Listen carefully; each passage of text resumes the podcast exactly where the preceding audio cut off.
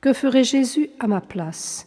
Écoutons Madame Marguerite Renard, née Marguerite Geny, 1879-1930, laïque, épouse. Les occupations très prenantes de ma vie actuelle ne me permettent pas de donner à ma vie religieuse le temps, le calme que je souhaiterais.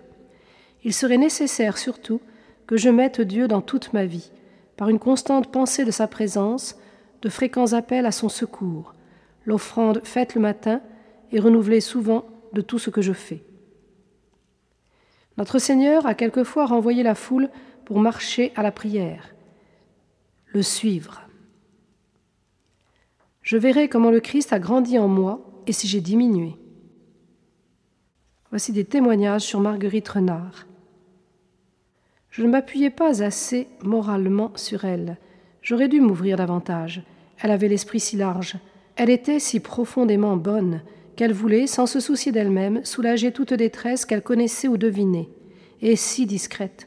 C'est une manifestation de la bonté divine que cette belle âme, que ce cœur si charitable. De son neveu.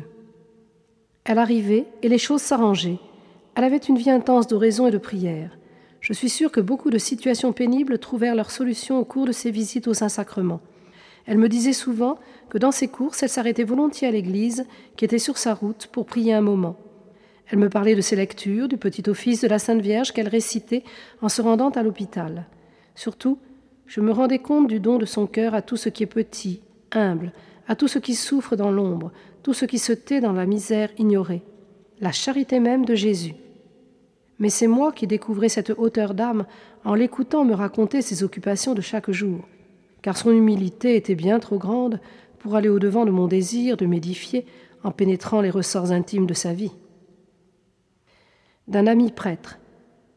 Ce qu'elle a fait à l'hôpital, mon Dieu, son service, un service très humble, que rehausse l'esprit surnaturel dans lequel il fut accompli. Les délicatesses de son cœur sont intraduisibles. Elles procédaient de son union intime avec celui qui n'a pas voulu être seulement le Rédempteur, mais se faire le consolateur de l'abbé Beaupin. Sa vie spirituelle peut se définir d'un mot, ce fut une possession divine. Oui, sans exagération, on peut dire que cette âme fut possédée de Dieu jusqu'à l'aliénation de soi.